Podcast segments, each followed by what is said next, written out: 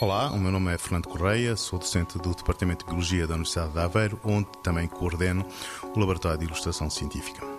A ilustração científica, essencialmente, é uma componente da comunicação de ciência, uh, no qual, uh, basicamente, trabalhamos uh, os conteúdos científicos de maneira a transformá-los numa imagem. Uma imagem que seja facilmente assimilável para um público geral ou para um público mais académico, mais especializado e que, obviamente, trabalha e integra diferentes equipas, diferentes conhecimentos de diferentes ciências. Portanto, são sempre produtos mais que multi multidisciplinares a, a transdisciplinares. Isto é, procuramos sempre ir além de cada, de, digamos, da, da participação ou daquilo que cada ciência em si individualizada contribui.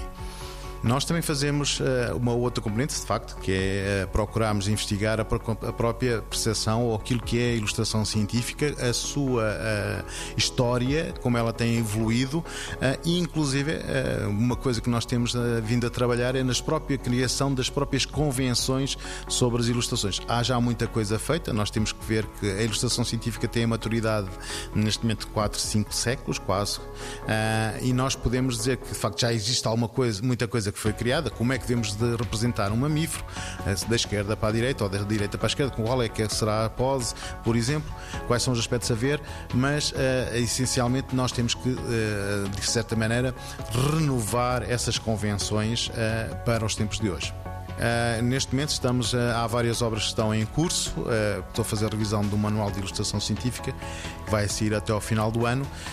Em, neste caso em Espanha, mas em Portugal também será editado muito a breve prazo. 90 Segundos de Ciência é uma produção conjunta Antena 1, ITQB e FCSH da Universidade Nova de Lisboa, com o apoio da Nova Artis.